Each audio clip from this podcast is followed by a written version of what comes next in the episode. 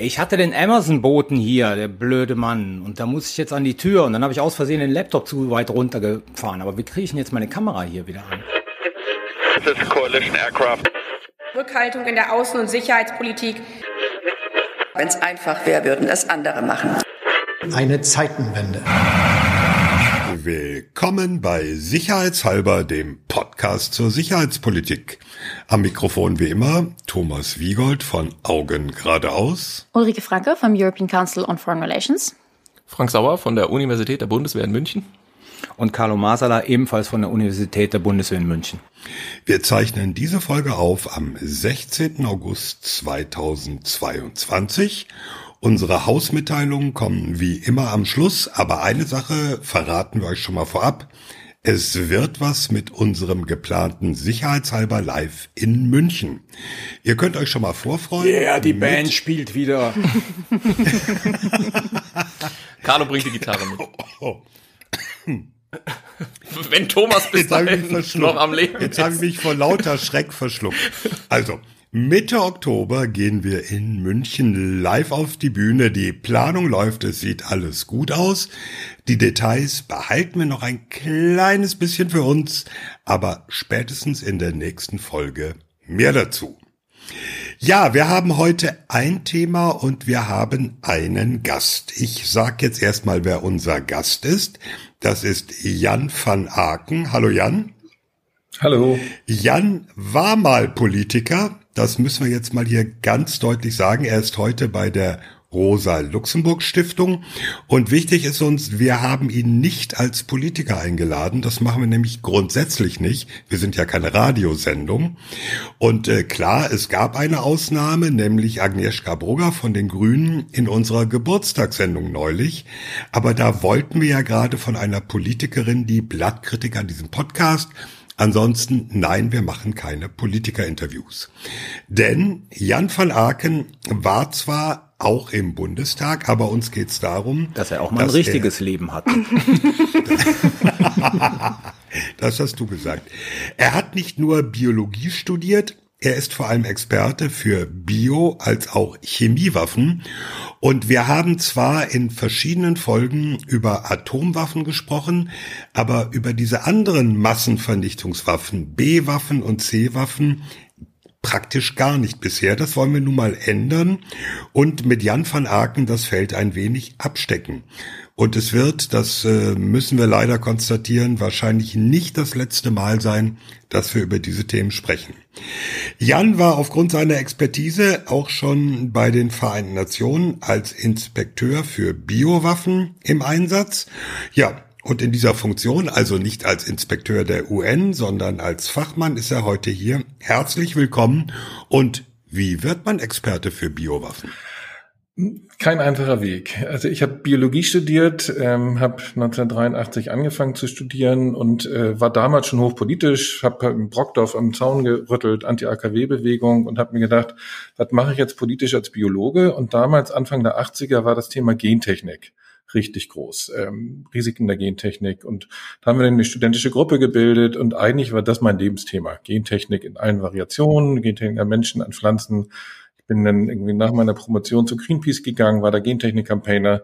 Und in diesen ganzen Jahren, seit 83, in allen Vorträgen zu, zu Gentechnik, war dann auch immer damals noch ein Dia mit dabei zur Frage der biologischen Waffen. Kann man mit Gentechnik nicht biologische Waffen schärfer machen? Das war aber immer nur so ein Gedanke, ein Satz, äh, und das war's dann. Und als dann mein drittes Kind geboren wurde, habe ich bei Greenpeace gekündigt, hatte dann Zeit und habe dann mal angefangen, mich in Biowaffen einzulesen. Und ähm, dann haben wir tatsächlich 1999 äh, mit zwei Kolleginnen aus Kolumbien und den USA haben wir zu dritt eine ganz kleine NGO gegründet, Sunshine Project, zur Kontrolle biologischer Waffen. Und sind dann in Genf bei den Verhandlungen dabei gewesen. Und so bin ich so langsam reingewachsen in dieses äh, Biowaffenthema. Und als es denn hoch herging, äh, nach dem 11. September, äh, die Milzbrandbriefe ähm, und dann 2003 im, im ähm, Gang auf den Irakkrieg, da war das natürlich das mediale Thema. Da stellte ich fest, ich war eigentlich der Einzige in Deutschland, der nicht bei der Bundeswehr war, der irgendwie auch nur einen Hauch von Ahnung hatte von Biowaffen. Und so wurde ich dann plötzlich Experte genannt. Ob ich einer bin, naja. Wenn, wenn wir jetzt bei der Bio sind, vielleicht, weil es halt auch für viele unserer Studierenden Zuhörerinnen möglicherweise äh, von Interesse ist, Also du hast diese NGO gemacht, du warst einer der Experten. Wie wird man dann Experte bei den Vereinten Nationen dafür? Wird man von der Bundesrepublik entsandt? Bewirbt man sich dafür? Das geht mal so, mal so. Äh, die ersten Biowaffeninspektionen waren ja Anfang der 90er Jahre im Irak. Saddam Hussein war noch da und ähm, dann wurde das gesamte Biowaffenprogramm vernichtet, 95, und dann waberte das vor sich hin. Ähm, bei den Biowaffeninspektionen wurde man von den Ländern entsandt. Dann gab es viele Vorwürfe, dass da ja nur irgendwie Geheimdienstler sitzen und äh, dass sie nur die Interessen ihres Landes vertreten. Und deswegen hat dann die Nachfolgeorganisation an MUVIC äh, entschieden, sie stellen selbst die Leute ein. Ähm, und dann gab es eben 2002 ein offenes Bewerbungsverfahren, als klar war, jetzt finden die Inspektionen wieder statt, on the ground im Irak. Ähm, und das war sozusagen Wettrennen gegen den Kriegsbeginn. Und und da hat dann allerdings auch mich das Auswärtige Amt angerufen und gesagt, Herr van Aken, haben Sie Interesse? Weil das war damals die Schröder-Regierung, die war gegen den Irakkrieg und die wollten die UN stärken und haben deswegen versucht, möglichst viele Experten da auch hinzuschicken. Und habe ich mich beworben und wurde eingeladen und hatte ein Vorstellungsgespräch in Paris und haben sie mich genommen. Also ganz normaler Prozess, sagen wir mal. Okay, danke. Okay, das war jetzt Studentenberatung, Carlo. Aber äh, für die, die, okay, für die, die nicht Akademiker sind wie ich, was ist denn eigentlich eine Biowaffe? Also, biologische Waffen sind alles Lebende, alles Biologische, was sie einsetzen, um jemanden zu schädigen. Ähm, also fange ich mal. Ich habe ein Kaninchen im Garten und das ist ein Kaninchen im Garten und das ist ein schönes Kaninchen. Wenn ich das aber habe, um das in den Garten meines Nachbarn zu hetzen und da den Salat aufzufressen, es darauf abrichtet, dann ist das Kaninchen eine Biowaffe. Das Boah! Kaninchen als Biowaffe. Das, heißt, das ist die possierlichste Biowaffe aller Zeiten. Ich wusste, das Thema ist nicht so schlimm. Ich dachte, Salat, Salat vom Nachbarn fressen machen nur Fallschirmjäger, aber gut. Aber jetzt, wenn das, wenn du, wenn man das Kaninchen umbringt und ein bisschen liegen lässt und dann den Kadaver beim Nachbarn in den Brunnen wirft, um das Trinkwasser zu vergiften, dann ist es die Biowaffe, an die wir eher denken, nämlich so richtig eklig. Brunnen vergiften, ja. Ja, aber das, was ich mit dem Beispiel sagen will, ist, anders als bei einer Handgranate, ist es nicht in der Natur des Objektes, ob es eine Waffe ist oder nicht. Eine Handgranate ist eine Handgranate, die soll explodieren. Das ist in der Natur des Objektes. Bei den Biowaffen kommt es auf den Intent an, also auf den, den, den dahinterstehenden Willen, auf das dahinterstehende Ziel. Was möchte ich? Wenn ich jemanden schädigen möchte mit was Biologischem, ist es eine Biowaffe. Also ob ich nur Pockenviren verbreite, ähm, ob ich irgendwelche biologisch hergestellten Gifte ausbreite, äh, dann wird es eine Biowaffe. Das heißt, es geht um das Ziel dahinter. Und deswegen ist es auch so schwer zu kontrollieren. Eine Handgranate, da sehe ich, das eine Handgranate. An dem Virus sehe ich nicht. Ist es ein natürlich vorkommender äh, Krankheitserreger oder wurde der extra ausgesetzt. Ähm, was, was mich interessieren würde hier ist, ähm, Thomas hatte es, glaube ich, auch in seiner Anmoderation gesagt und auch wenn man quasi nachschlägt, Biowaffen, auch Chemiewaffen, steht da eigentlich immer sehr schnell, Biowaffen sind Massenvernichtungswaffen. Was du jetzt beschreibst, das Kaninchen beim Nachbarn, ist ja keine Massenvernichtungswaffe. Ist die Definition tatsächlich, dass es hier um Massenvernichtungswaffen geht oder nicht? Weil ähm, es gibt ja nicht nur das Beispiel, was du jetzt äh, beschreibst, wo es letztendlich nicht viele Tote gibt, sondern potenziell einen und gezielte. Man kann ja auch sich vorstellen, äh, wirklich Biowaffen, also Krankheitserreger, die so Designs sind, dass sie nur ganz spezifische Personen angreifen, sowas. Das ist dann eben nicht Massenvernichtung. Also wo ist da die, wo ist da der, der Link? Und Biowaffen, wenn ich mich, wenn ich mich nicht irre, sind ja auch nicht deswegen geahndet, weil sie Massenvernichtungswaffen sind, sondern wahrscheinlich, weil sie, wie nennt sich das, undue harm, also ähm, unnötiges Leid äh, hervorrufen. Also das kommt bei den Biowaffen drauf an. Ähm, mhm. Wenn ich mir vorstelle, ein Pockenvirus, das infektiös ist, von Mensch zu Mensch übertragen wird und eine sehr hohe äh, Mortalitätsrate hat, dann ist das eine Massenvernichtungswaffe. Wenn ich heute Pockenviren freisetze, werden damit wahrscheinlich Milliarden Menschen weltweit umgebracht. Also das kriegen wir auch mit keiner Atomwaffe hin, sozusagen. Ähm, wenn ich aber, und äh, so waren eigentlich ursprünglichen Einsätze immer, wenn ich einen Erreger nehme, der nicht von Mensch zu Mensch übertragen wird, weil ich eben verhindern möchte, dass er meine eigenen Leute trifft, sondern nur die, die das gerade einatmen, dann kommt es eben darauf an, äh, wie setze ich es ein. Wenn ich tatsächlich sehr feine Milzbrandsporen habe, so wie damals 2001 in diesen Briefen, und diese Milzbrandsporen in größeren Mengen mit dem Flieger einmal über Deutschland, sage ich äh, mal so an, an einem frühen Morgen, dann könnten das auch Millionen Menschen inhalieren und wenn sie nicht rechtzeitig behandelt werden, auch daran sterben. Auch das ist eine Massenvernichtungswaffe. Es wird mhm. dann aber nicht mehr von Mensch zu Mensch weitergegeben. Und das war glaube ich, das, was äh, die, die, die großen Arsenale der Sowjetunion, der USA bis in die 60er Jahre hinein, das waren, glaube ich, hauptsächlich Dinge, die nicht von Mensch zu Mensch übertragen worden sind und die dann da getötet haben, wo sie eingesetzt wurden. Ich sage mal, wie eine klassische Waffe oder im, im schlimmsten Fall vielleicht auch wie eine Atombombe. Aber das heißt, der Satz Biowaffen sind Massenvernichtungswaffen stimmt so eigentlich nicht im Sinne von, es gibt natürlich Doch. Biowaffen, die Massenvernichtungswaffen sein können, aber nicht jede Biowaffe ist eine Massenvernichtungswaffe. Ja. Ich würde sagen, also bei Biowaffen würde ich das noch zulassen, bei Chemiewaffen stimmt das zum Beispiel gar nicht, ähm, weil Chemiewaffen sind dann eine Massenvernichtungswaffe, wenn sie in Massen eingesetzt werden. Ähm, sie bringen halt unterschiedslos um. Ich glaube, das ist so der, der, das, ja, was ist so, das ist so, so eine, Verbot. Genau. Ich glaube, das ist, das ist der Verbot, Punkt. Auch, das ist ja. ja, der Einsatz ist ja schon seit äh, den 20er Jahren verboten, des letzten Jahrhunderts, ähm, in der Genfer Konvention, weil es eben grauenhafte, unterschiedslos wirkende Waffen sind. Jetzt sag doch mal einen Satz, weil wir, weil wir da immer so ein bisschen durcheinander kommen. Chemiewaffen, Biowaffen. Äh, ich habe in Physik nie so richtig aufgepasst. Wo ist da die Abgrenzung? Also Biowaffen, alles was lebt. Ein lebendes Virus, ein Bakterium oder eben das Kaninchen. Ähm, Chemiewaffen ist eine Chemikalie, die ich einsetze, auch mit einem Hostile Intent, also mit äh, dem Ziel, jemanden zu schädigen. Jetzt gibt es eine Überschneidung. In der Biowaffenkonvention steht nicht nur drin lebende Organismen, sondern auch Gifte, die aus lebenden Organismen gewonnen wurden. Zum Beispiel Rizin. Rizinus ist eine Pflanze ähm, und die Samen enthalten Rizin, eines der einer der giftigsten Stoffe, den es überhaupt gibt. Und wenn ich das Rizin aus dieser Pflanze isoliere, dann ist das tatsächlich gleichzeitig äh, eine Chemiewaffe und eine Biowaffe nach den beiden Konventionen. Also nach den sozusagen eine eine ökologisch natürliche Chemiewaffe. Wir kommen zu dem Komplex äh, erst gleich, aber die Frage, die mich dann interessiert, ist, ähm, also du sagst, es findet in beiden Konventionen statt. Und wer überprüft dann Rizin und sozusagen den Vorrat von Rizin? Die Bioleute oder die Chemieleute oder beide? Das ist ganz einfach. Es gibt keine Bioleute und deswegen, wenn überhaupt, sind es die, die, die Chemieleute, denn es gibt keine Überprüfung der Biowaffenkonvention. Da kommen wir gleich noch hin. Äh, also Biowaffen, du hast ja schon äh, neben, quasi nebenbei erwähnt, es gab ausführliche Biowaffenprogramme. Äh, ja, quasi in, in dem Kalten Krieg, in der Blockstruktur, sowohl auf sowjetischer Seite als auch auf US-Seite.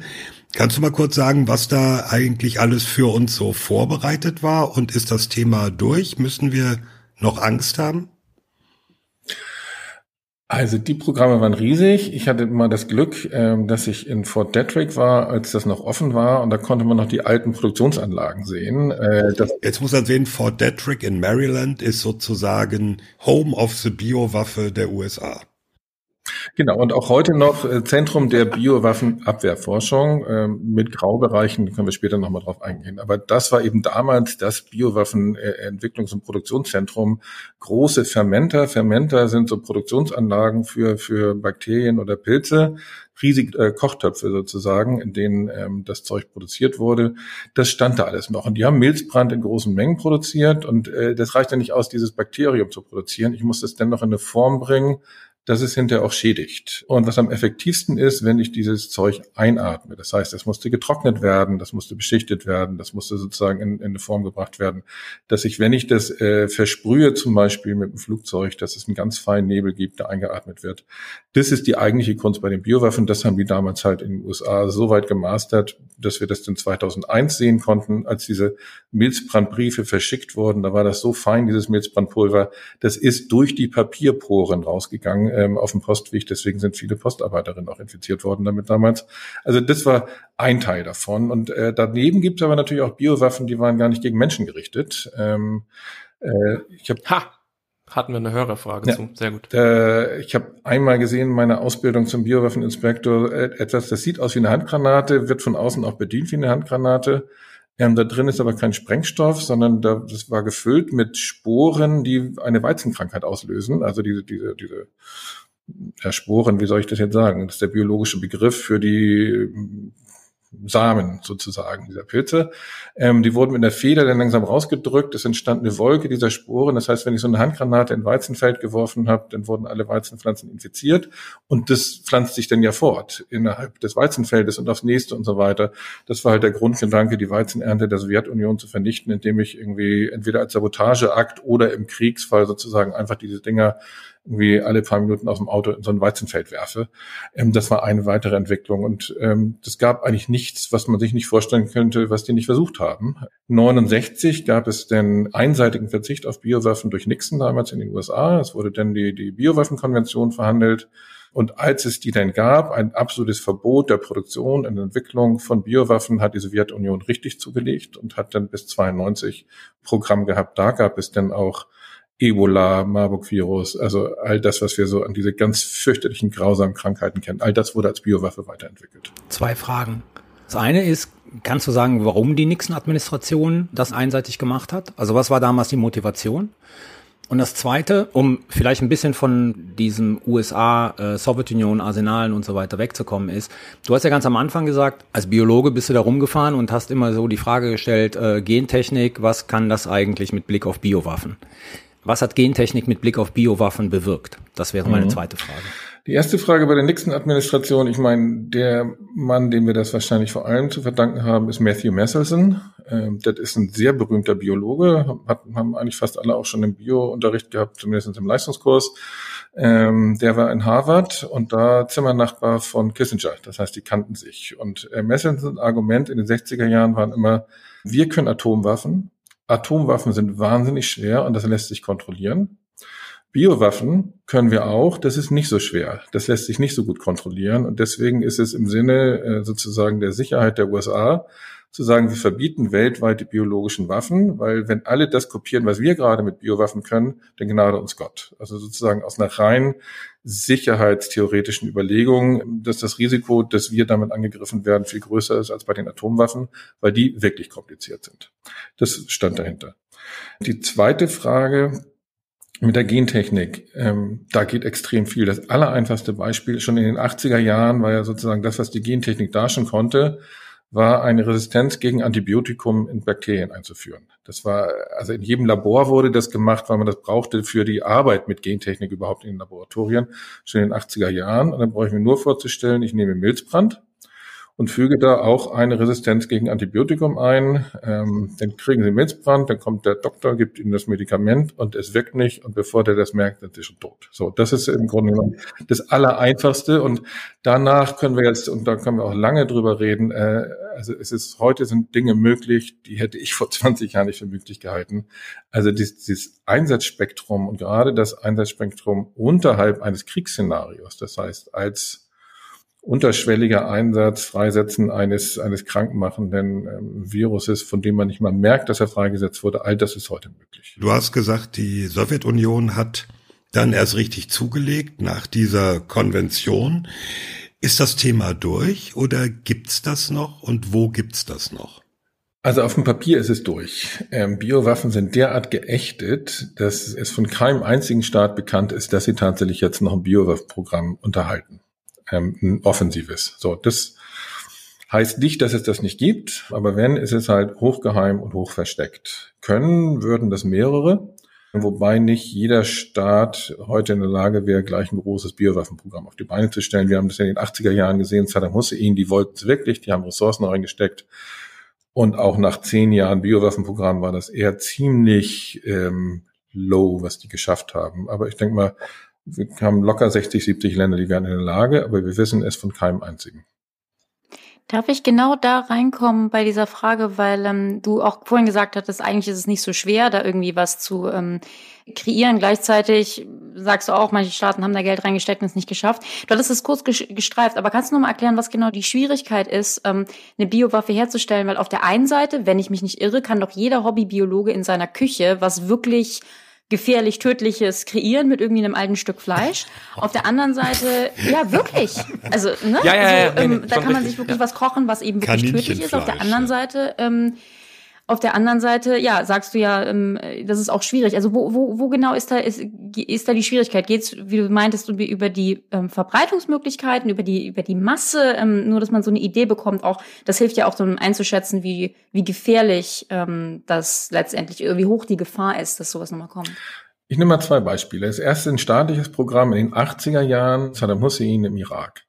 Die sind natürlich auf Milzbrand bekommen. Milzbrand ist aus verschiedenen Gründen eine klassische Biowaffe. Sich da den entsprechenden ähm, Stamm zu holen, der auch wirklich infektiös ist und gefährlich ist, das war damals einfach. Den haben sie einfach äh, in den USA gekauft. Also man kann äh, als biologisches Labor kann man eben auch bestimmte Krankheitserreger bestellen für Forschung, wenn es legitim ist. Die Kontrollen sind da heute schärfer. Ist nicht mehr ganz so einfach, aber das konnten sie machen.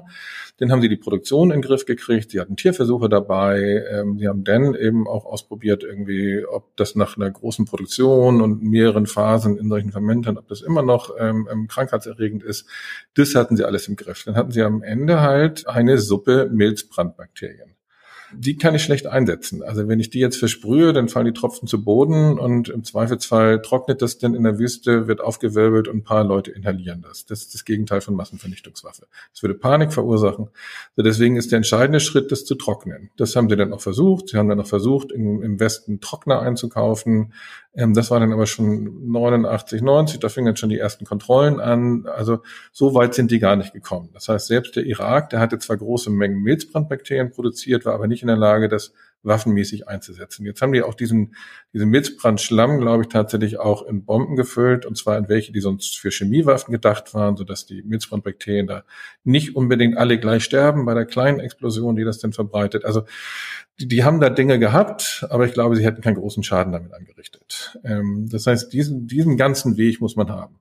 Das zweite Beispiel, und das ist dann wirklich beruhigend, gerade wenn man an Bioterrorismus denkt, das ist Aum Shinrikyo. Aum Shinrikyo, das war eine japanische Sekte, ähm, die in den 90er Jahren angefangen haben, plötzlich so Doomsday-mäßig irgendwie Apokalypse und wir müssen jetzt für die Apokalypse sorgen oder sie beschleunigen und haben dann Biowaffen entwickelt und die sind komplett gescheitert, äh, weil sie gar nicht in der Lage waren, krankheitserregende Stämme irgendwo zu besorgen. Sie hatten tatsächlich ein Sektenmitglied, das äh, in einem Milzbrandlabor gearbeitet hat. Der hat ihnen dann aber Impfstoffstämme besorgt, äh, die nicht infektiös waren. Die haben die auch nicht scharf gekriegt. Die haben die dann produziert. Die haben auch tatsächlich mit dem Sprayer was versprüht. Da ist nichts passiert. Ähm, aber es gab doch einen Anschlag von den Methoden in der U-Bahn. Mit Chemiewaffen genau. allerdings. Das war mit Chemiewaffen. Die haben, die haben, das war Sarin, ne? Sarin, ja. Okay. Mhm. Ja, die haben alles versucht. Die haben übrigens auch ein Nuklearwaffenprogramm gehabt, also diese Sekte. Also die haben tatsächlich versucht, Uran in Australien einzukaufen und so. Also die Geschichte ist irre. Äh, und in der Tat, Thomas hat recht, dann gab es diesen Anschlag in der Tokioter U-Bahn mit Sarin, ja. Wo sie so Beutelchen hatten, wo sie, die sie hingelegt haben, dann haben sie mit den Spitzen von den Regenschirmen reingepiekt und sind rausgegangen, dann hat sich das verbreitet. Aber der war auch nicht sonderlich erfolgreich, muss man einfach. Naja, war Katastrophe natürlich, aber hätte schlimmer kommen ja, können, ja. Also mit Biowaffen sind sie gescheitert. Das heißt, äh, der Hobbybiologe mit dem Stück Fleisch in der Küche, den Rike erwähnt hat, den müssen wir nicht wirklich fürchten.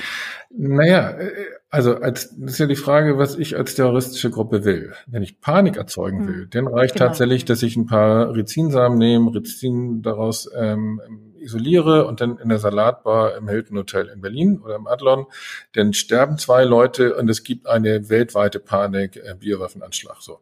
Am Ende sind zwei Leute tot, ähm, aber es gibt trotzdem eine weltweite Panik. Das ist sozusagen kommt immer auf das Ziel an, aber als Massenvernichtungswaffe ähm, vom Bioterrorismus nicht. Die eine Gefahr, die es gibt und die lässt sich auch überhaupt nicht einhegen, ist, jemand arbeitet in so einem Labor und möglicherweise mit Viren, die ansteckend sind. Ähm, und der dreht durch. Also so wie man irgendwie jede Woche in den USA jemand mit einer Waffe in die Schule geht und, und Kinder umbringt, irgendwie kann dann plötzlich jemand in so einem Labor durchdrehen. Und da braucht es dann nur eine ganz kleine Probe und ich brauche damit nur ein, zwei Menschen infizieren. Das geht dann von A nach B nach C weiter. Das ist ein Szenario, das lässt sich nicht kontrollieren, aber das Risiko ist halt schon extrem gering. Ganz kurz mal eben, du hast ja einen wichtigen Punkt gerade angesprochen. Biowaffen sind ja die einzigen Waffen, die sich selbst reproduzieren. Mhm. Das heißt also, äh, einmal ausgebracht ist es auch ganz schwer zu stoppen. Kommt eben darauf an, ob sie tatsächlich übertragbar sind. Also gerade die klassischen Armeen, äh, ich sage mal, die allerersten Einsätze von Biowaffen, nachdem überhaupt Viren, Bakterien definiert worden sind wissenschaftlich, also ich sage mal Anfang 20. Jahrhundert, haben wir eigentlich immer darauf geachtet, dass die nicht von Mensch zu Mensch übertragen werden, um eben nicht die eigenen Leute zu gefährden.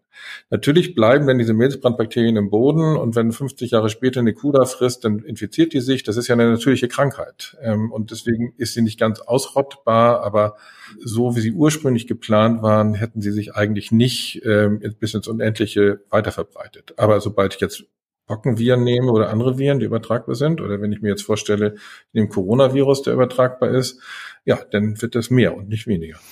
Jetzt hattest du gesagt, ähm, auf dem Papier ist die Sache durch, um mal quasi auf diesen Punkt zurückzukommen. Ich glaube, 193 Staaten mit, es gibt so drei, vier Ausnahmen, glaube ich, die das Biowaffenübereinkommen nicht unterzeichnet haben, so die bisschen so die üblichen Verdächtigen, ich glaube Nordkorea, Israel und zwei afrikanische Staaten, ähm, glaube ich.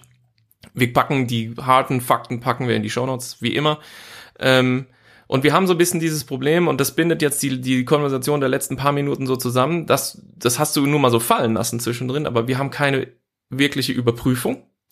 Also wir haben bei den Chemiewaffen, wir haben ja auch ein Chemiewaffenübereinkommen und da haben wir eine Organisation, ähnlich wie bei den Nuklearwaffen, äh, die internationale Atomenergiebehörde dafür da ist, zu gucken, wird dieser Vertrag auch von allen eingehalten, die bei diesem Vertrag mitmachen. Macht das die äh, OPCW, die Organisation für den äh, zur Überprüfung des Einheits des Chemiewaffenübereinkommens, äh, in diesem Feld haben auch mal einen Nobelpreis bekommen, irgendwie im, im, im letzten Jahrzehnt für die Arbeit rund um den syrischen Bürgerkrieg und den, den vielfachen, hundertfachen Einsatz äh, seitens Assad äh, von Chemiewaffen gegen die eigene Bevölkerung und so weiter. Das gibt es nicht in diesem Biowaffenfeld. Im Grunde ist so ein bisschen die Frage, also warum ist es so? Und dann vielleicht noch ein bisschen auch mal, könntest du reingehen tiefer in dieses, das ist ja ein Dual-Use-Problem, ne? Also wir haben gesehen, das Kaninchen kann man eben knuddeln und irgendwie äh, so seinen Spaß damit haben und es wunderbar irgendwie hegen und pflegen und sein Leben da leben lassen oder man macht es eben zur Waffe. Ähm, also sozusagen, wie geht man dann damit um? Es scheint ja so ein bisschen, dass die Wissenschaftscommunity wie auch im Falle dieses Nixon-Beispiels, eigentlich selbst sich regulieren muss und irgendwie verhindern muss, dass irgendwie zum Beispiel das riesige staatliche Biowaffenprogramme gibt oder dass eben Einzelne im Labor durchdrehen und quasi zu Terroristen werden. Ist es die einzige Verteidigungslinie sozusagen, die wir haben oder können wir noch mehr machen mit, es klang ja auch schon durch, Exportkontrollen und solchen Sachen, Technologiekontrollen? Ich glaube, da geht mehr. Ähm, wobei natürlich die technische Entwicklung im biologischen Bereich in den letzten 30 Jahren so enorm ist, dass man das, glaube ich, alle zehn Jahre neu denken muss, wie man kontrollieren kann. Ähm, ich sage, selbst wenn es Kontrollen gibt, auch bei den Chemiewaffen, selbst gibt ja Chemiewaffenkontrollen bei allen Mitgliedstaaten ähm, des Chemiewaffenübereinkommens. Natürlich könnte ein Land auch versuchen, ein geheimes Chemiewaffenprogramm laufen zu lassen nebenher und wäre möglicherweise auch erfolgreich damit. Aber wahnsinnig aufwendig und man muss alle Spuren verwischen. Und Spuren sind ja nicht nur Dinge, die dorthin geliefert werden, äh, Vorläuferchemikalien, Spuren sind ja auch Menschen. Also wenn plötzlich irgendwie in einem Land irgendwie die sechs renommiertesten Organophosphatchemiker plötzlich verschwinden, dann würden alle anderen Länder sich Gedanken machen, oh, was machen die denn gerade mit ihrer Expertise? Sind die vielleicht woanders? Ähm, so ähnlich hat man hinter äh, im Nachhinein ja auch das äh, Chemie- und Biowaffenprogramm von Saddam Hussein aufgerollt. So, das heißt, Kontrollen sind nicht fail-safe, aber sie können es für ein Land wirklich erschweren. Bei den Biowaffen ist es noch mal schwieriger. Ähm, es gab Verhandlungen in den 90er Jahren für ein Überprüfungsprotokoll für die Biowaffenkonvention. Das ist 2001 gescheitert, weil am Ende die Amerikaner gesagt haben, machen wir nicht. Ähm, aus welchen Gründen wird viel darüber spekuliert? Ähm, meine persönliche Spekulation ist, weil die Amerikaner sich eben nicht in Fort Detrick in ihre Biowaffenforschung reinschauen lassen wollten. Und damit sage ich nicht, dass es zwangsläufig illegal ist, was sie da gemacht haben. Aber die Amerikaner haben eben sehr viel, machen sie bis heute auch, ähm, sehr viel Defensivforschung, wo sie sagen, um zu wissen, wogegen ich mich verteidige, muss ich das Zeug erstmal bauen. Das heißt, ihre ganze Biowaffenforschung ist gleichzeitig eine, die man von heute auf morgen auch schnell offensiv wieder nutzen könnte. Ähm, das heißt, sie machen gentechnische Veränderungen, um Krankheitserreger noch gefährlicher zu machen um zu sagen, ich muss wissen, wogegen ich mich verteidige. Sie haben auch Sprengköpfe entwickelt, die gehärtet sind, sodass sie irgendwie den Einschlag äh, die, die überstehen und danach dann erst die, die biologischen lebenden Viren oder Bakterien freisetzen um zu gucken, wie ich mich dagegen verteidigen kann. So und äh, für mich sind in einigen dieser Projekte tatsächlich schon der Graubereich überschritten, würde ich sagen. Das darf man nicht tun. So und ich glaube, das wollten sie schützen. Da wollten sie nicht, dass äh, Inspekteure aus anderen Ländern plötzlich nach Fort Detrick gehen, sich angucken, was die da machen und dann sie öffentlich anprangern. Aber auf jeden Fall sind diese. Haben die, haben die Russen das auch? Entschuldige, muss ich hm? mal eben fragen. Haben die Russen das auch? Wo, wozu zeigen wir hier eigentlich alle auf, Thomas? Weiß ich nicht, weil ich dazwischen quatsche. Haben, haben die Russen das auch? Ähm, das weiß ich nicht, weil ich erstens nicht Russisch kann und die Transparenz in den USA natürlich unvergleichbar besser ist als woanders. Also wir damals als Sunshine Project haben ähm, unter dem Freedom of Information Act äh, Fragen gestellt und tatsächlich viele Informationen bekommen, die würde ich in Deutschland niemals bekommen und in Russland erst recht nicht. Also insofern ähm, reden deswegen alle über die, den Graubereich der amerikanischen ähm, Biowaffenforschung, weil sie da einfach transparenter sind ähm, und es deswegen indirekte Hinweise gibt auf Projekte, die man lieber lassen sollte. Ich wollte jetzt mal eine ganz praktische Policy-Frage stellen.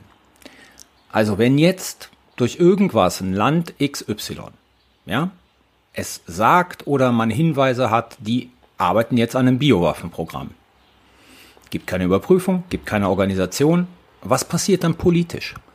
Also das heißt, wenn, wenn ich sag mal, Land X äh, durch ein ständiges Mitglied des Sicherheitsrates ähm, unterstützt, gestützt wird, passiert dann nichts.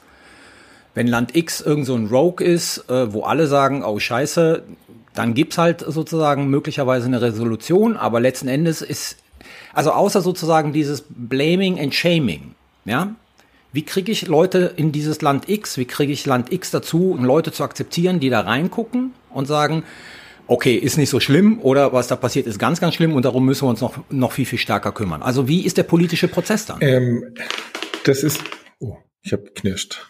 Das kennen wir von Carlo seit Jahren. Das, das ist die, das ist die ganz komplizierte Frage. Es gibt Mechanismen. Also tatsächlich gibt es diese Vorwürfe immer wieder mal und deswegen äh, wurde irgendwann der sogenannte General Secretaries Mechanism entwickelt, der Mechanismus des Generalsekretärs der Vereinten Nationen. Ähm, der wurde ermächtigt von der Generalversammlung, in solchen Situationen ein Team zusammenzustellen, in das Land zu schicken, um es zu untersuchen. Das zum Beispiel ist passiert in Syrien. 2013 wurde ja ein Gauter im Vorort von, von Damaskus ähm, Sarin eingesetzt. Also die Bilder waren relativ eindeutig, dass da eine Chemiewaffe eingesetzt wurde. Und da wurde denn der äh, Mechanismus des UN-Generalsekretärs einberufen. Der hat ein Team zusammengestellt, zum Teil aus OPCW-Experten für Chemiewaffen, zum Teil aber auch von der WHO und anderen. Und die wurden dann sozusagen mit der Fahne unter der Überschrift des Generalsekretärs nach Syrien geschickt mit Einverständnis der syrischen Regierung und der Rebellen. Die haben dann jeden Tag eine einstündige Feuerpause vereinbart. Die konnten das vor Ort untersuchen und konnten nachweisen, da ist Sarin eingesetzt worden. So. Das heißt, solche Mechanismen gibt es, um auf Anfragen einzelner Länder sowas zu untersuchen. Das geht natürlich nur, wenn das Land einverstanden ist. Im Grunde genommen war es ja ähnlich im Irak. Äh, da hatte aber Saddam Hussein den Krieg verloren und ähm, als Teil der Friedensverhandlungen musste er zustimmen, dass unabhängige UN-Inspekteure ins Land kommen. Also das heißt, es gibt keinen festgelegten Mechanismus bei den biologischen Waffen, sondern es gibt, wenn dann diesen UN-Secretaries äh, und ob der denn eingesetzt wird, hängt immer davon ab, ob die Beteiligten damit einverstanden sind. Wer sich dafür interessiert, über diese Syrien-Mission mehr zu erfahren, ähm, das Global Public Policy Institute hat äh, einen Podcast rausgegeben mhm. über Chemiewaffen in Syrien. Ich ähm, mache den Link in die Show Notes. Äh, sehr, sehr interessant. Auch, auch die Berichte, die, die das Team um Tobias Schneider erstellt hat über den Einsatz. Ja, ja, genau. Ich, genau. Also wirklich, ähm, aber auch wirklich, der Podcast lohnt sich sehr, aber äh, muss man sich so ein bisschen vornehmen, weil ist zum Teil ähm, auch harter Tobak. Äh, der zweite Punkt, den ich noch interessant fand, war äh, vielleicht so dieses die Mutmaßung zu Russland. Gut, wir können es nicht wissen. In der Tat immer so eine Schwierigkeit. Auch im, im nuklearen Feld äh, ist mir dieses Problem bekannt. Für, über die Amerikaner wissen wir einfach viel mehr. Ja. Äh, aber wenn man mal vielleicht äh, sich vor Augen führt, dass Russland ja auch auffällig wurde, jetzt mehrfach in der Vergangenheit durch diese Attentate, zum Beispiel mit Novichok, also einem, einem chemischen äh, Kampfstoff, den sie ja eigentlich nach Chemiewaffenkonvention auch nicht haben dürften könnte man sich überlegen, ähm, ob nicht möglicherweise hier auch zumindest in, in, in kleinerem Umfang tatsächlich vielleicht auch noch irgendwie biowaffenmäßig irgendwas läuft. Man weiß es nicht. Ich dachte, Novichok hätten sie genau letztens hinzugefügt, genau wegen dieses Anschlags, oder? Der, das war noch nicht in dem in der Konvention äh, mit drin. In der Chemiewaffenkonvention? Also ich weiß, dass sie es irgendwie, sie haben es doch danach nochmal spezifisch irgendwie hinzugefügt bei einer Überprüfungskonferenz, oder? Ja, aber aber Chemiewaffe ist alles, was ich mit einem Hostile Intent einsetze. Äh, auch Kochsalz, wenn ich damit jemand umbringen möchte. Das mhm. heißt, Novichok war immer schon verboten, wenn ich jemand damit schädigen wollte. Ähm, und natürlich darf auch die Bundeswehr Novichok besitzen. Ich, ich würde mal sagen, die machen ihren Job nicht, wenn sie davon nicht kleine Mengen haben, um nämlich zu überprüfen, ob ihre Behandlungsmethoden funktionieren, ob ihre Nachweismethoden funktionieren und so weiter. Also ja, der, Entschuldigung, der, der Nachweis, dass Nawalny vergiftet wurde, wurde in den Instituten des Sanitätsdienstes geführt. Genau, München äh, Bundeswehr Sanitätsakademie. Genau. Und die können natürlich nur ein Nachweisverfahren für Novichok haben, wenn sie selbst das Zeug auch vor Ort haben. Das ist in der Natur der der der Chemie Chemie, dass ich immer die positive Probe dazu brauche. Ähm, also insofern ist der Intent entscheidend. Wenn ich das habe aus zivilen Gründen, aus Verteidigungsgründen, ähm, dann darf ich das haben und das macht eben das so schwierig. Und das ist bei den Chemiewaffen schon schwierig, ähm, bei den biologischen Dingen eben noch viel schwieriger, weil jedes Labor, das darf natürlich mit Milzbrandbakterien arbeiten. Also das da Universität Greifswald hat Milzbrandprojekte, weil es Milzbrand in Deutschland gibt, weltweit gibt, das ist eine Krankheit, da muss man Impfstoffe gegen entwickeln, Medikamente gegen entwickeln und dafür muss ich auch dieses Bakterium anzüchten. Erst in dem Moment, wo ich ein Hostile Intent habe, wird es zur Waffe. Und da du vorhin den, das Coronavirus erwähnt hast, und wir so ein bisschen sozusagen so an dieser Grenze geschrammt sind äh, mit Blick auf die Frage, na ist denn das jetzt möglicherweise irgendwie eine Biowaffe, vielleicht auch nur aus Versehen irgendwie äh, in die Welt gelangt oder ist es eben einfach auf natürlichem Wege entstanden? Aktueller Stand aus Science, äh, auch verlinkt in den Show Notes, ähm, legt erneut eher den Verdacht nahe, dass dieser Wuhan ähm, Wholesale Market für Seafood, wie sagt man auf Deutsch?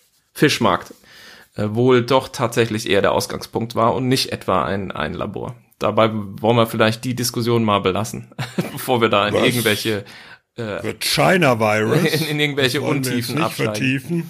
Aber ich finde, was die Konversation eben sehr sehr gut zeigt, ist, dass eben viel geforscht wird in diesem biologischen Bereich jetzt, dass man immer natürlich auch in diesem Spannungsfeld sich bewegt, zu sagen, okay, wenn möglicherweise irgendein Pathogen uns irgendwann begegnet, gegen das wir Strategien entwickeln müssen, um uns zu verteidigen, beispielsweise indem wir äh, eine Immunisierung entwickeln, Vakzine entwickeln müssen oder vielleicht Medikamente, äh, dann wäre es möglicherweise günstig, wenn man daran vorher forscht. Und da ist man dann gleich auch wieder sozusagen in diesem Gefahrenbereich, dass sowas möglicherweise ähm, äh, dann eben waffentechnisch genutzt oder missbraucht werden könnte. Also wir sehen hier dieses Spannungsfeld mit Blick auf dieses sogenannte Dual Use, also zu friedlichen und zu militärischen Zwecken einsetzbar, ist viel, viel verschärfter als beispielsweise im Nuklearwaffenbereich, wo man es besser schaffen kann, eben die friedliche Nutzung der Kernenergie, man will Strom herstellen beispielsweise in einem Atomkraftwerk, von der Produktion von Atomwaffen abzugrenzen. Auch das ist nicht ganz einfach einfach, wir wissen das ja. Ich habe noch mal eine Verständnisfrage. Ähm, und zwar dachte ich, also beziehungsweise haben ja gesagt, für die Biowaffenkonvention gibt es keine wirkliche Überprüfungskonferenz und keine Überprüfung, aber irgendwie meintest du ja doch, dass ähm, du auch selber hättest gehen sollen zur Überprüfung. Also kannst du da nochmal aufschlüsseln, ähm, wird da was überprüft oder nicht? Und es ist ja eindeutig weniger, dass das gemacht wird als bei den Chemiewaffen, ja?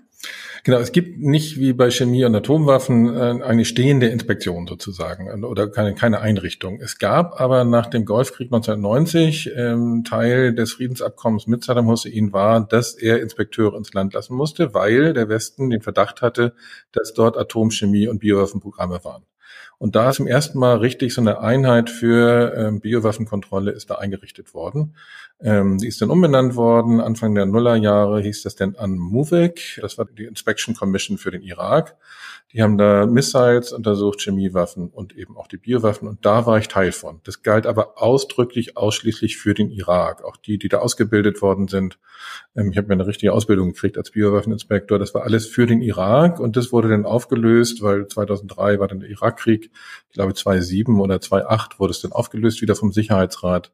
Und seitdem gibt es die nicht mehr. Was es gibt, ist im Rahmen dieses UN-Sekretärsmechanismus ähm, einige Leute, die immer mal wieder Trainings bekommen. Denn falls es diesen Mechanismus mal gibt, falls irgendwo nach Biowaffen geguckt werden muss, dann braucht es eben Leute, die auch ein bisschen Ahnung davon haben.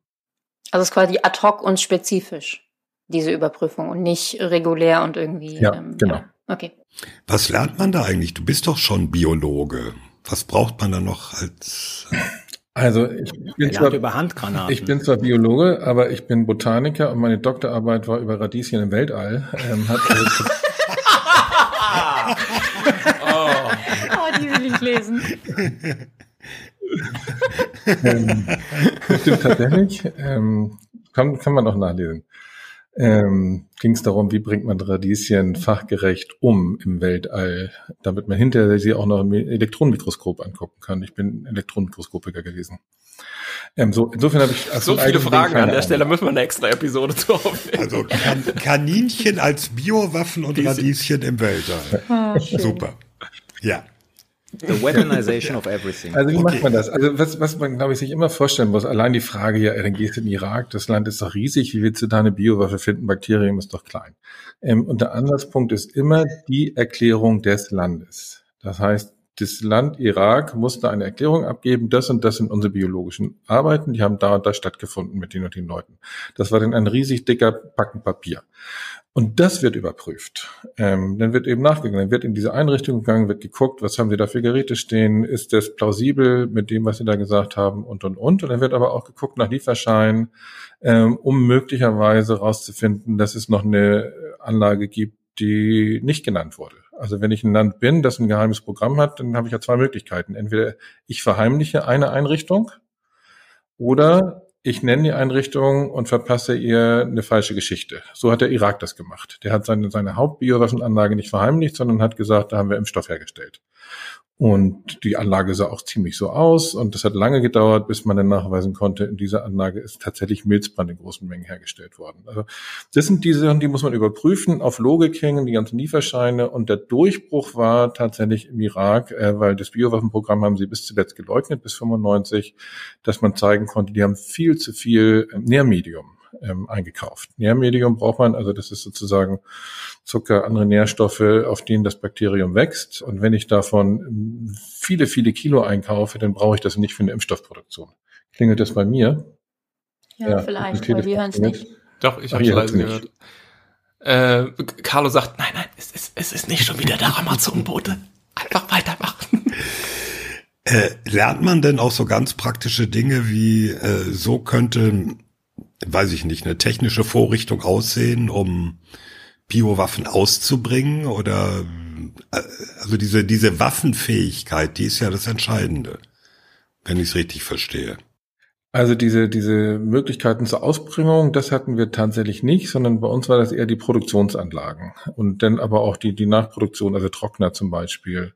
Also ein Training, was wir hatten, war wirklich auf einem Schrottplatz in New York, auf so einem chemischen Industrieschrottplatz, äh, wo die ausrangierte Dinge aus chemischen Produktionsanlagen denn äh, Secondhand verkaufen und uns all diese Dinge anzugucken und mal zu lernen, wie sieht eigentlich sowas aus und sowas aus und äh, welche Spezifikationen gibt das und äh, wenn das diese Metallzusammensetzung hat, dann deutet das darauf hin, das und so weiter. Ähm, also das haben wir da gelernt. Aber das Entscheidende ist eigentlich, ich gehe in eine Anlage rein, ich habe eine Erklärung des Staates, was in dieser Anlage passiert und dann systematisch diese Anlage sich anzugucken. Und die allererste Regel ist immer, jede Tür aufmachen. Das hört sich total banal an, aber jede Tür aufmachen. Und manchmal findet man hinter Türen dann Dinge, die sie nicht erklärt haben. So einfach systematisch eine Anlage aufnehmen und dann setzt sich schon ein Bild zusammen. Und dann sieht man plötzlich, das, das hatten wir in einer Anlage, sieht man plötzlich, dass da neu gebaut wurde, dass da Wände rausgerissen wurde, dass da Rohre mal verliefen, die da jetzt nicht mehr sind und so. Und das war nicht in der Erklärung drin. Also muss man sich dann die Frage stellen, warum habt ihr das nicht erklärt? Was war da vorher drin? Und, und, und. Also das sind dann Dinge, die am Ende entweder auflösbar sind oder wenn man dann auch merkt, die Antworten, die man bekommt, die überzeugen einen nicht, dann steigt eben der Verdacht. Und das war im Irak eben, ich sage mal, von 1991 bis 95 ganz massiv. Es war klar, irgendwas riecht da schlecht, man wusste aber nicht genau was, bis man 95 den nachweisen konnte, ihr hattet ein Programm. Und das Spannende ist, dann haben die 95 bis 97 tatsächlich alles offengelegt. Also ich habe diese Interviewprotokolle gelesen und da merkt man, ja, das war ehrlich offen, das war alles klar. Also da, also nach diesen Interviews wäre ich damals sicher überzeugt gewesen, es gibt im Irak keine Biowaffen mehr. Aber die Geschichte wurde halt aus politischen Gründen aufrechterhalten. Während so einer Inspektion, ich meine, das war ja auch damals schon eine hochpolitische Geschichte, also nicht nur 2003 Nummer, sondern auch schon nach dem ersten Krieg da. Wie ist dann sozusagen auf der New Yorker Seite der politische Druck? Also ich meine, die eine Seite versucht halt zu täuschen, und es gibt ja auch politische Interessen, was nachweisen zu müssen oder vielleicht äh, doch nicht so viel etc. ppp. Also inwieweit sind diese Inspekteure und diese ganzen Leute, die sich darum kümmern, dann auch noch so gesqueezed zwischen denen, die sie vor Ort vielleicht verarschen wollen und äh, denen, die äh, in New York drücken in eine bestimmte Richtung? Also die, die vor Ort sind, eigentlich nicht. Ähm, also das war auch das, was wir von Anfang an immer eingetrichtert bekommen haben. Ihr beschreibt Fakten. Ne? Ihr beschreibt nicht irgendwie, das sieht aus wie, sondern ihr sagt, das Rohr, das so, die Größe, die Spezifikation. Und dann kann man auch mal deutlich abgesetzt spekulieren, was es sein könnte oder nicht sein könnte. So. Das heißt, reine Fact-Finding. Und dann wird es in New York zusammengesetzt. Und auch diese Inspekteure sind natürlich, je weiter man an die Spitze kommt, politischer. Also Hans Blix war ja damals der Chef und der war politisch. Und ähm, Dafür muss ich ihn bis heute kritisieren, dass er denn zu sehr politische Rücksichtnahme genommen hat auf einzelne Sicherheitsratmitglieder und deswegen nicht gesagt hat, unsere Bio-Leute sind sich zu 99,9 Prozent sicher, da ist nichts. Weil ich würde mal sagen, die, die on the ground waren, die sind ja allen möglichen völlig wirren auch ähm, Geheimdiensthinweisen nachgegangen und das war alles absurd und deswegen waren eigentlich die, die Experten vor Ort relativ überzeugt, dass wir alles gefunden hatten und ähm, je weiter man nach oben kommt, ist natürlich, ja, ist das Diplomatie. Und da hat sich der Atomwaffeninspekteur, wie hieß er nochmal, Mohammed El Baradei, der hat sich ja getraut, der hat im Februar gesagt, da ist nichts mehr, Punkt. Äh, das hat sich Hans Blix nicht getraut. Da sieht man eben, der große Rahmen sind diese völkerrechtlichen Abkommen, aber die eigentliche Arbeit ist dann erstens mal in einem politischen Spannungsfeld und zweitens natürlich ja mit so diesen Herausforderungen der Forensik äh, konfrontiert, wie so Detektivarbeit. Und dann, wenn man was findet, das kommt ja auch noch dazu, aufgrund der Politisierung, muss man diese ganzen, ja, wie, wie sagt man, Chain of Custody Dinge und so bedenken. Also, wenn mhm. ich da was finde, muss das ja auch Beweiskette. Wie heißt das Beweiskette. auf Deutsch? Beweiskette, ja. Also ich muss die Beweiskette sichern, so dass wenn ich eben denke, Beweise gefunden zu haben, die dann tatsächlich auch verwertbar sind in diesem, ja, politischen Verfahren, rechtlich politischen Verfahren, was sich möglicherweise an sowas anschließt, indem man eben zum Beispiel sagt, Land XYZ, will jetzt keine Namen nennen, hat ein geheimes Biowaffenprogramm, Chemiewaffenprogramm, Nuklearwaffenprogramm. Wir erwirken eine Sicherheitsratsresolution, um in dieses Land reinzugehen und dieses äh, Programm möglicherweise kaputt zu hauen mit militärischer Gewalt. Das kann man ja nicht einfach mir nichts dir nichts so machen. Ja? Also 2003 Irakkrieg ist ein gutes Beispiel dafür, dass sozusagen man könnte ja fast sagen, so wurde es versucht hier Massenvernichtungswaffen im Irak nachzuweisen. Ähm, geklappt hat's nicht, ja. Primär, weil eben auch nichts da war. Aber hätte man Beweise gefunden, hätte man die natürlich so präsentieren müssen, das ist mein Punkt, dass man auch tatsächlich be, be, ja, belastungsfähiges Argument machen kann, was man dann politisch ummünzen kann. Also das ist, das sind komplizierte Prozesse, die eben mit, wir haben ein Übereinkommen getroffen, irgendwie äh, im Rahmen der UN und dann haben alle unterschrieben, eben nicht beendet sind, sondern da eigentlich erst anfangen. Also um das noch kurz zu sagen, mit Chain of Custody, das heißt vor allem, dass die Beweismittel unangreifbar sind. Äh, das heißt, ich nehme eine Probe und schon im Probennahmeprozess muss ich filmen. Mm, genau. Denn das Versiegeln äh, muss die ganze Zeit sozusagen entweder gefilmt werden oder versiegelt sein, damit niemand hinterher behaupten kann, äh, ihr habt die Probe ausgetauscht. Genau. Ähm, der, der, Irak selbst hat immer eine, eine Doppelprobe bekommen und, und, und. Also ähm, genau, diese, diese absolute Unangreifbarkeit von Beweismitteln im das wird bis heute gemacht. Also als in, in Syrien die Chemiewaffengeschichten untersucht wurden, jede Probe wird äh, gefilmt, äh, am besten doppelt, versiegelt. Äh, und dann müssen es mindestens zwei unterschiedliche Laboratorien sein in, ich sag mal, politisch unterschiedlichen Ländern, damit nicht gesagt werden kann, da hat das deutsche Labor den Amerikanern Gefallen getan. Also das ist hochsensibel. Sag mal jetzt eine ganz praktische Frage auf einem einfacheren Level. Wenn ich das richtig verstehe, Biowaffen sind doch eigentlich nicht detektierbar. Also wenn Leute krank werden, ist klar, dann hat man Hinweise. Aber bei A-Waffen, bei Atomwaffen kann ich messen Level Radioaktivität. Bei Chemiewaffen kann ich mit äh, chemischen Nachweisverfahren feststellen, da ist irgendein Giftstoff, ein Kampfstoff. Bei Biowaffen gibt es doch eigentlich diese Möglichkeit nicht, oder doch? Ja, es gibt nicht diesen, diesen kleinen Moment. Das, ist irgendwo richtig laut, ja. Jetzt kommen die UN-Inspekteure offensichtlich in die rosa Luxemburg-Stiftung.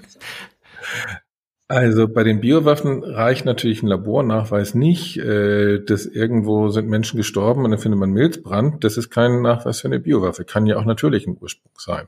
Mhm. Sondern da muss man dann Dinge zusammensetzen, wenn an mehreren Orten gleichzeitig eine Krankheit auftritt oder wenn möglicherweise da genetisch drin rumgearbeitet worden ist.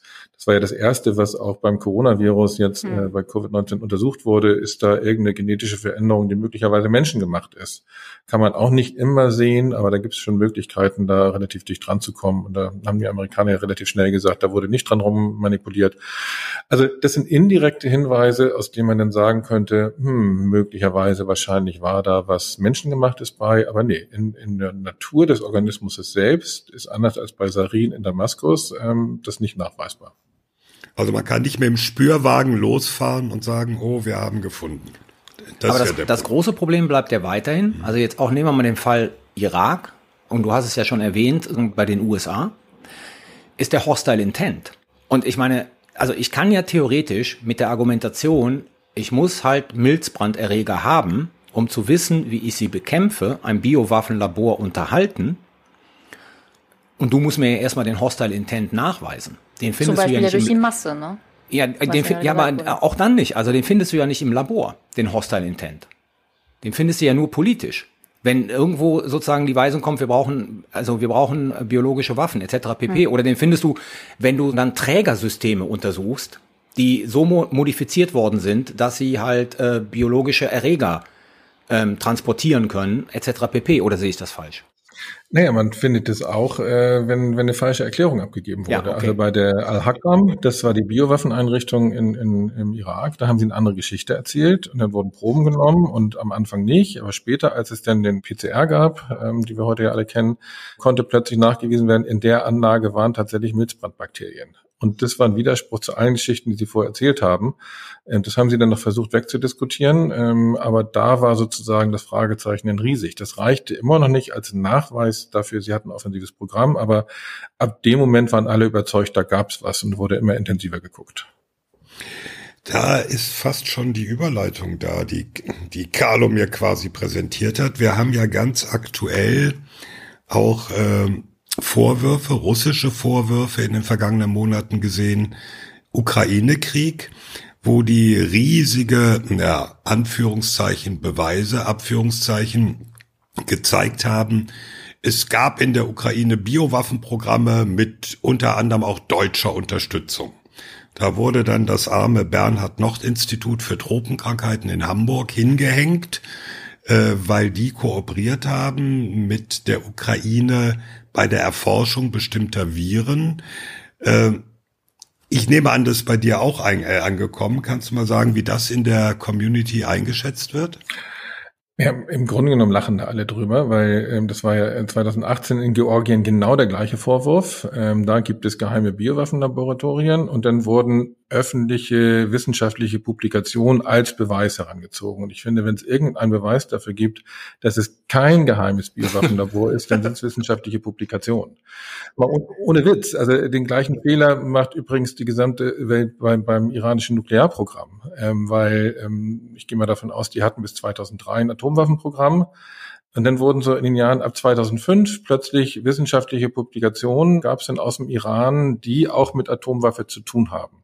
Für mich ist es ein Beleg dafür, sie haben das Programm eingestellt, weil sonst hätten sie das Zeug nicht publiziert. Hm. Ähm, und genauso sieht das übrigens auch die EIO. Die sagt, ja, also wir gehen alle davon aus, das wurde 2003 eingestellt, weil sonst hätten sie es nicht öffentlich gemacht. Und genauso ist es bei diesen angeblichen US-amerikanischen Biowaffenlaboratorien in der Ukraine.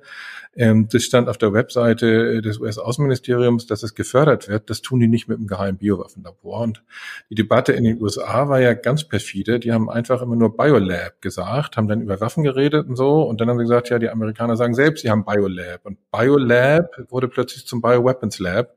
Aber ja, ein Biolabor gibt's da, aber kein Biowaffenlabor. Da bin ich mir ja, weil, weil die Ukraine hat ja, wie gesagt, das Bernhard-Nocht-Institut, äh, nee, Russland hat die hingehängt, später noch die Bundeswehr, die hätten da Hunter-Virus und ähnliche Dinge erforscht. Also da kann man schon aus der Art der Publikation ersehen, ähm, dass es Propaganda ist. Ja, da gehe ich ganz sicher von aus. Vor allen Dingen darf man ja nicht vergessen, es gab auch ein, ein, koordiniertes Programm nach 1992. Ähm, da wurde das sowjetische Biowaffenprogramm mhm. aufgelöst und da war ja eine große Frage, wo gehen die jetzt alle hin? Alle hatten noch den Irak in den Knochen und hatten halt Angst, dass irgendwie absolute Biowaffenexpertinnen plötzlich in, in der Welt zu irgendwelchen anderen Ländern gehen. Und deswegen hat der Westen sehr teure Programme aufgelegt, um diese Labore in der ehemaligen Sowjetunion zu unterstützen. Also in ihrer Arbeit in, in der Sicherung auch der Krankheitserreger, aber vor allen Dingen auch äh, mit Geld, damit die Wissenschaftlerinnen da bleiben und nicht arbeitslos werden. Und äh, daher stammt natürlich auch bis heute noch Programme, dass die US-Amerikaner oder auch die Deutschen irgendwie eng kooperieren mit bestimmten Biolaboratorien in der ehemaligen Sowjetunion. Was ich für eine gute Sache halte. Ich muss übrigens noch den Fun Fact dazu erzählen, anekdotische Evidenz. Als diese Vorwürfe gegen das Bernhard Nocht Institut hochkamen, habe ich mich sofort bei denen gemeldet, habe gesagt, wisst ihr eigentlich, dass ihr jetzt hier beschuldigt werdet? Die waren irgendwie völlig überrascht, hatten das überhaupt nicht auf dem Schirm. Und das Schräge war, dass ich paar Wochen später eine russische Spam-Mail kriegte. Das ist nicht ungewöhnlich, die kriegt man immer. Aber an dieser Spam-Mail hing meine gesamte E-Mail-Korrespondenz mit dem Bernhard noch No. dran. Ah, nee. Ja. Also das fand ich schon sehr interessant. Ja, das ist hart. Thomas Ja. enttarnt. Oh Bin mir nicht ganz sicher, ob ich Ja. mit dir noch podcasten kann. So ins E-Mail schreibt immer nicht mehr. Total kompromittiert. Vielleicht noch mal Genau. eine Ab Abbinderfrage. Ähm, du sagst, 92 hat die Sowjetunion alles aufgegeben. Gibt es und in der Community sozusagen Mutmaßungen, Vermutungen, ob da noch was ist oder ob das wirklich komplett aufgegeben ist? Also äh, es, es läuft ja immer rum jetzt im Zuge des Ukraine-Kriegs sozusagen die mögliche Eskalation mit A, B und C. Ne? So, ähm, A wissen wir, haben sie. C wissen wir nicht, ob sie haben, vermuten wir aber mal sehr stark. Also sie haben einiges, aber ob es so waffenfähig ist, dass es ähm, viele Menschen da töten kann, ist, äh, glaube ich, wohl auch unklar. Wie sieht's bei B aus? Ist totale Spekulation und ich natürlich gibt es immer welche und irgendwelche Institute, die haben denn die absoluten Beweise dafür, dass die da seit 20 Jahren dran sind. Ähm, das halte ich alles für Quatsch. Also neulich gab es mal irgendein so US-Institut, die haben dann gezeigt, dass die seit zehn Jahren an Affenpocken arbeiten und deswegen ist jetzt dieser Affenpocken-Ausbruch ist natürlich irgendwie von den Russen gemacht. Dahinter steckt aber also das, was die denn da an Fakten oder Hinweisen bringen, das überzeugt niemanden in der Community, würde ich mal sagen. Aber ausschließen kann das niemand. Also auch von vielen anderen Ländern nicht, dass da doch irgendwas Kleines läuft. Nochmal kurz, weil du das gesagt hast mit den, ähm, sie haben wohl ein Chemiewaffenprogramm. Ähm, also ich glaube, ein großes militärisches nicht. Ähm, denn das würde bei den OPCW-Kontrollen doch relativ schnell auffliegen. Also da müssten sie jetzt wirklich zehn Jahre lang ein völlig eigenständiges, isoliertes Programm aufgebaut haben, jenseits ihrer gesamten Chemieindustrie. Das kann ich mir nicht vorstellen. Habe ich ja gesagt. Also nicht, nichts, was man sozusagen als Massenvernichtungswaffe. Sie haben, sie haben Chemiewaffen, aber im kleineren Maßstab. So Novichok und diese ganzen Geschichten, aber nichts, was man als Massenvernichtung einsetzen kann. Genau, so kleine, kleine, kleine Mengen für möglicherweise auch äh, für einen Einsatz als Waffe, mit Sicherheit, aber eben nicht diese großen. Das kann ich mir nicht vorstellen, aber auch da, gut, wer hätte sich 1985 vorstellen können, dass die Sowjetunion tatsächlich auch mit Ebola und äh, Pocken- und Marburg-Virus plötzlich irgendwie als Waffe hantiert? Man weiß es nie genau. Und das gilt eigentlich für alle Länder. Und im Graubereich bin ich mir sicher, arbeiten verschiedene Länder. Eine allerletzte Laienfrage. Gibt's noch Pockenviren? Ja, es gibt noch Pockenviren in zwei Laboratorien in äh, den USA und in Russland. Nach der Ausrottung der Pocken wurde das erlaubt, um noch weiter Forschung zu betreiben. Die findet auch noch statt unter Kontrolle der WHO. Richtig bedenklich war aber die Tatsache, dass vor einigen Jahren es denn Laborexperimente gab, wo quasi Pockenviren im Labor halbwegs wiederbelebt wurden. Ähm, und das sind eben Methoden der Gentechnik, die werden auch immer besser und deswegen ist es nicht ausgeschlossen, dass plötzlich doch noch ein drittes Labor irgendwann auch wieder Pockenviren hat. Im Moment gehen alle davon aus, nur die USA und Russland verfügen darüber. Du hast vorhin was Schönes gesagt, so man muss diese ganze Dual-Use-Thematik und auch die Frage, wie man möglicherweise in diesem Biowaffen-Segment kontrollieren kann, alle zehn Jahre neu denken. Und ich glaube, das ist jetzt sicher nichts mehr für diese Episode, aber möglicherweise begegnet uns das noch in der nicht zu fernen Zukunft. All das, was so mit diesem sogenannten Gain of Function Research zu tun hat, also dass man eben mit zum Beispiel solchen neuen Methoden wie CRISPR oder sowas g- gentechnische Veränderungen an Viren oder Bakterien vornimmt, um ihre Funktion zu verändern, beispielsweise um sie virulenter zu machen, krankmachender zu machen, die Waffe schärfer zu machen, glaube ich, hast du es vorhin auch mal genannt.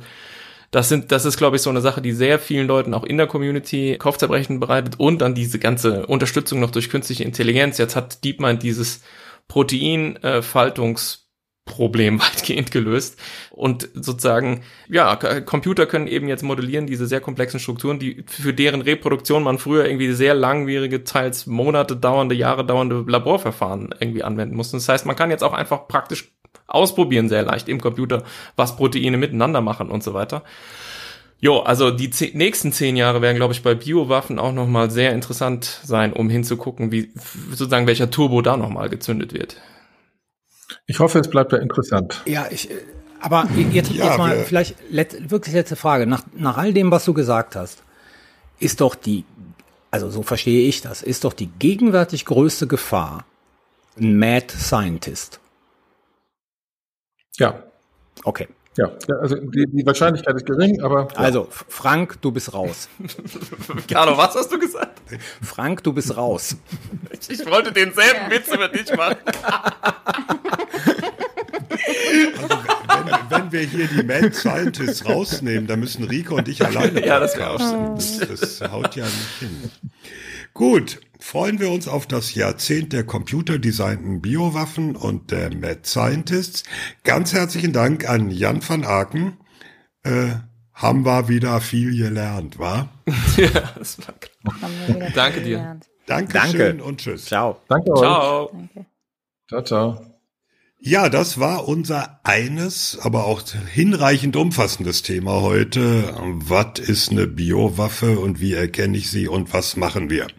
Darf ich anstatt eines Fazits zwei Popkulturhinweise oh. geben. Und zwar, also Frank hat ja schon das sehr seriöse GPPI-Podcast und so weiter genannt, was man hören sollte.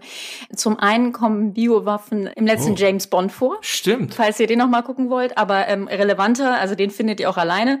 Ähm, und den fand ich auch nicht besonders ich gut. Fand aber ihn anyway, gut. was ich wirklich empfehlen würde, ist ähm, das Buch American War von Omar El Akkad. Wenn mich nicht alles täuscht, hatte ich das sogar ja. auch schon mal als Buchempfehlung genannt. Aber da geht's auch um Biowaffen äh, in, in einem Bürgerkrieg. Sehr gut. Okay. Und damit sind wir schon bei den Sicherheitshinweisen. Sicherheitshinweis. Wer fängt an? Soll ich anfangen? Jo. Ja. Äh, man fragt sich ja, was um dieses Atomkraftwerk Saporischia da passiert in der Ukraine und warum überhaupt irgendjemand ähm, darauf schießt. Ziemlich sicher ist es Russland. Und wir hatten auch darüber schon mal gesprochen, als wir über die Ukraine gesprochen haben. Ich verlinke in den Show Notes einen Artikel äh, im Wall Street Journal, der eine Arbeitshypothese aufstellt, was da passiert, die ich ziemlich plausibel finde. Äh, nämlich, dass Russland im Prinzip dabei ist, auch mit diversen Sprengungen äh, an äh, Stromnetzen rund um dieses AKW, dieses Atomkraftwerk einfach vom ukrainischen Stromnetz mhm. zu entkoppeln und es dann ans russische Stromnetz anzubinden, um schlichtweg, ich sag mal ganz einfach, den Strom zu klauen. Ähm, Darf ich das ganz kurz unbedingt. ergänzen? Es gab aber schon erste Bilder, dass nämlich genau die Hochspannungsleitungen, die von Saporischia Richtung Krim laufen, äh, auch schon einige mysteriöse umgefallene Strommasten haben. Bestätigt wurde das nicht, aber äh, da Weil ist auch was. das verhindern wollen. Genau. Tja. Du darfst weiterreden, Frank. Ich war fertig. also ich, ich, ich, finde, ich finde, man sollte diesen Wall Street Journal Artikel, der war auch nicht gepaywallt, ähm, lesen. Der, der ist sehr lang, sehr ausführlich und ich habe das absichtlich eine Arbeitshypothese genannt. Also ich habe jetzt mich noch nicht dahin begeben zu sagen, das ist das, was da passiert und das ist das, was Russland macht. Ich finde es extrem plausibel. Vermutlich liegt das als Erklärung ziemlich nah, aber ja.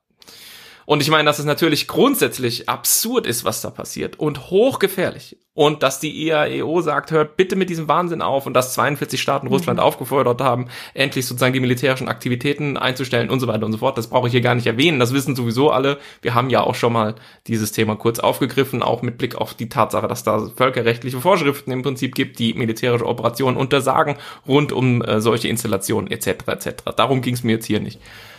Aber interessant ist auch, dass und das ist, das zeigt ja auch ein bisschen sozusagen den, den russischen Intent. Ähm, dieser Streit jetzt um die Frage der, äh, der IAEO-Inspektionen ähm, der ja darum geht, worüber fahren die rein? Fahren die halt über Kiew, kommen die da rein oder gehen die über russisch besetztes Territorium? Und das ist ja so der Punkt, wo man ja auch sieht, so ernsthaft kann es nicht sein, äh, dass die Russen der IAEU da wirklich, gleichzeitig haben sie den, den die Vereinten Nationen beschuldigt, den Generalsekretär, den Besuch zu unterbinden, wo der sagt, richtigerweise, kann er gar nicht machen, hat er gar nicht die Kompetenzen dazu. Also es ist ein ziemlicher Hickhack in einer hochexplosiven Situation. Und währenddessen wird dieses ganze AKW gefahren vom ukrainischen Betriebspersonal, die At gunpoint. ja, quasi mit der Waffe im Genick äh, der russischen. Also das ist eine, ein Zustand unglaublich. Okay. Ich soll ja nicht immer so lang machen. Okay. Wer macht denn weiter? Kurz Dann, und dann mache ich weiter mit einem kurzen Sicherheitshinweis aus der Welt der Drohnen mal wieder. Und zwar wissen wir ja alle, dass Israel bewaffnete Drohnen hat. Ähm, das wissen wir seit vielen Jahren. Wir, Deutschland, will ja auch bewaffnete Drohnen von Israel kaufen. Ähm, in der Forschung wird sogar darüber diskutiert, dass es sein könnte, dass Israel tatsächlich vor den Amerikanern ihre Drohnen bewaffnet haben, also vor der, der 2001er Bewaffnung des, des Predators. Und jetzt gibt Israel das auch zu. Das war nämlich eine ganz interessante Situation, dass wir eben wirklich über Jahre und Jahrzehnte, das war nicht mal ein offenes Geheimnis, jeder wusste, es gibt bewaffnete israelische ähm, Drohnen. Wie gesagt, die wollen sie ja auch unter anderem an uns verkaufen. Aber die Politik war immer von Israel, da irgendwie nichts zuzusagen. Und jetzt äh, hat sie gab es da einen, einen Politikwechsel, als dass äh, Israel jetzt quasi zugibt, dass sie bewaffnete Drohnen haben. Das darf jetzt äh, berichtet werden. Israel hat ja auch eine Zen- Zensurbehörde tatsächlich, wo eben auch äh, Reporter etc. zensiert werden. Und das hat sich jetzt geändert. Insofern jetzt ist das offene Geheimnis kein Geheimnis mehr, sondern tatsächlich eine eine äh, bestätigte äh, Situation. Irre. Wusste ich auch nicht. Ich, bin, Total ich weird. gucke auch die ganze find's Zeit, glaube ich, so ein bisschen weird. Dann kann man ja beruhigter einkaufen. gehen. Ja, genau. Super schräg. Now you know. Okay. Mein Sicherheitshinweis bezieht sich auf Rapid Pacific 2022. Das ist die Übung, ähm, die die deutsche Luftwaffe zusammen mit der australischen Luftwaffe durchführen wird. Die deutsche Luftwaffe ist gerade auf dem Weg nach Australien mit sechs Eurofightern und drei A330, also Luftbetankungsflugzeugen. Ähm, interessanterweise, ich habe gesagt, die ist auf dem Weg mit sechs Eurofightern. Gegenwärtig fliegen nur fünf weiter. Also die waren irgendwie gestern Nacht in Abu Dhabi in, äh, auf dieser Luftwaffenbasis Al-Dafra. Da haben sie festgestellt, zwei haben technische Probleme. Einer wurde sozusagen erstmal aus dem Spiel genommen, wird vermutlich mal repariert und fliegt dann nach. Also gegenwärtig befindet sich die Luftwaffe mit fünf Eurofightern und drei A330 auf dem Weg nach Australien zu dieser Übung. Ähm, und wie ich finde, also was ich ja generell nicht so finde, aber Team Luftwaffe hat einen ziemlich guten Social Media Account. Und da kann man sozusagen diesen ganzen Weg sehr interessant mit Videos und mit sozusagen Luftbetankungsaufnahmen mal nachverfolgen. Also wer sich dafür interessiert, für diese ähm, Und einem Countdown. Mit einem Countdown auch noch, genau. Bleiben bis zur Landung. Und politisch gesehen ist das sozusagen der Follow-up zu der Fahrt der Bayern. Und als nächstes kommt noch äh, das Heer. Ich glaube nächstes Jahr, Thomas, ne? Nicht mehr dieses Jahr, sondern nächstes Jahr. Ja. Das auch sozusagen Ja. an einer Übung mit den australischen äh, Streitkräften teilnehmen wird. Und das ist sozusagen das deutsche Engagement im Indo-Pazifik. Das militärische Engagement im Indo-Pazifik. Und damit at Team Luftwaffe nachverfolgen, wer sich dafür interessiert. Ja, mein Sicherheitshinweis. La France a quitté le Mali. Finally. Gestern am 15. August hat äh, Frankreich seine letzte Basis in Gao geräumt, in Mali. Und die spannende Frage ist, wie geht's jetzt dort weiter? Es gibt heute bereits erste noch unbestätigte Hinweise, dass das deutsche Camp in Gao neue Nachbarn hat. Wagner? Dass nämlich russische Söldner der Gruppe Wagner dort eingezogen Lovely. sind. Und ähm, wir erinnern uns, erst im Mai ist das Mandat für den Bundeswehreinsatz in Mali verlängert worden mit einer Ausstiegsklausel, wo drin steht, wenn die Sicherheit der Bundeswehrsoldaten nicht gewährleistet werden kann, dann gucken wir mal, ob wir das Mandat nicht ganz schnell beenden. Ja, äh, Aber aussteigen kann die Bundeswehr da nicht, weil die Malier verbieten sozusagen, dass das Kontingent ausfliegt. Die Flüge. Naja, wird man gucken, ob sie wieder fliegen können.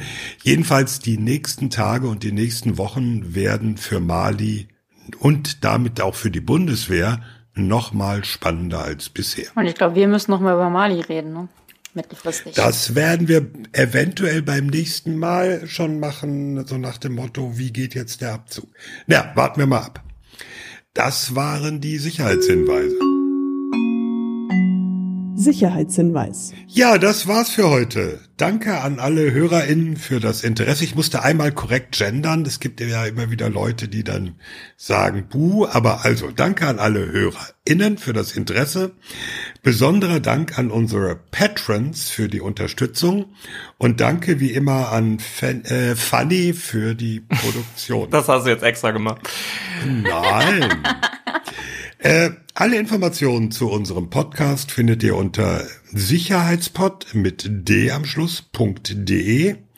Wenn euch der Podcast gefällt, schenkt uns fünf Sterne, gerne auch nette Zeilen zur Bewertung. Die nächste Episode planen wir für die erste Septemberwoche. Gucken wir mal, was bis dahin alles passiert. Dann werden wir wahrscheinlich auch schon mehr verraten zu unserem Live-Event Mitte Oktober in München. Und bevor Fragen kommen, wir werden natürlich alle Kanäle nutzen, die uns zur Verfügung stehen, um alle Informationen dann überall hin äh, zu verbreiten. Das wird auf Twitter geschrieben sein, es wird auf der Website stehen, es wird, wir werden es im Podcast ankündigen. Also wir werden unser Möglichstes tun, damit alle es mitkriegen. Tagesschau, Tagesthemen, ZDF heute Journal. Jedes Interview, das wir geben, werden wir darauf hinweisen. Nur eines nicht, ich werde nicht die Benachrichtigung einzeln zur Post bringen. Korrekt.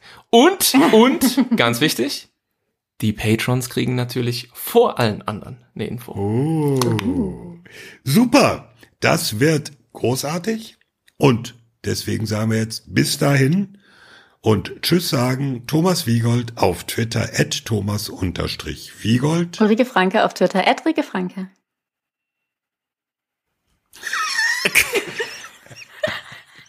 Frank Sauer auf, auf Twitter at Dr. Frank so Sauer. harten Brain. Und Carlo Masala auf Twitter at Carlo Masala 1. Nicht schlecht. Ciao.